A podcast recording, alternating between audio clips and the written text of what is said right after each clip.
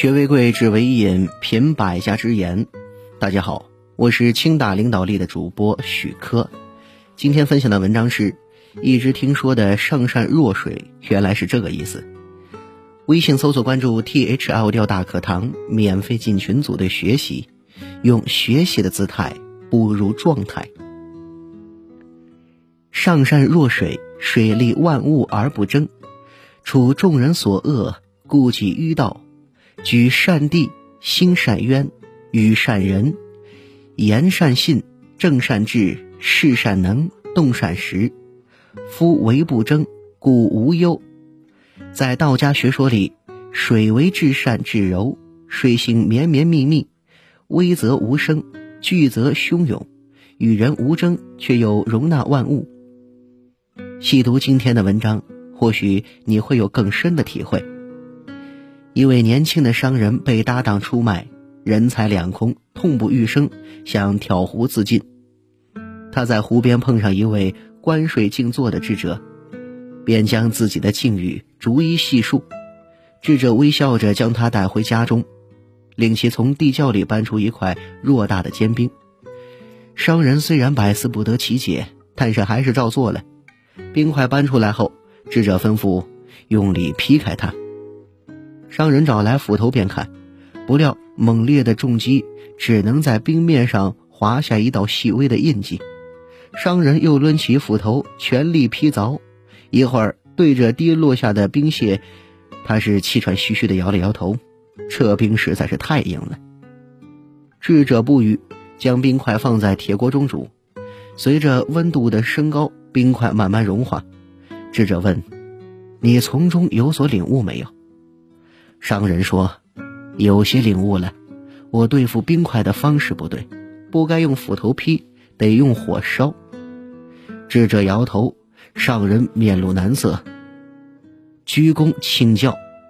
智者语重心长地说：“我所让你看到的是成功人生中的七种境界。冰虽为水，却比水强硬百倍。越是在恶劣的环境下。”它越能体现出坚如钢铁的特性，这便是人生成功的第一种境界，百折不挠。水化成气，气看无形。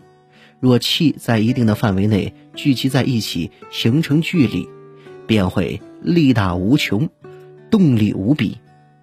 这是成功人生的第二种境界，聚气生财。水净化万物，无论世间万物多脏。他都能敞开心怀，无怨无悔的接纳，然后慢慢的净化自己，这便是成功人生的第三种境界：包容接纳。水看似无力，自高处往下流淌，欲阻挡之物耐心无限。若遇棱角磐石，即可把棱角磨平，亦可水滴石穿。这便是人生的第四种境界：以柔克刚。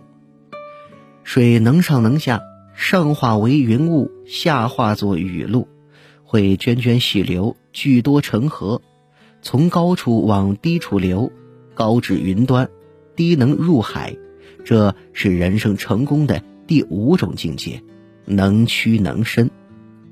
水虽为寒物，却有着一颗善良的心，它从不参与争斗，哺育了世间万物，却不向万物索取。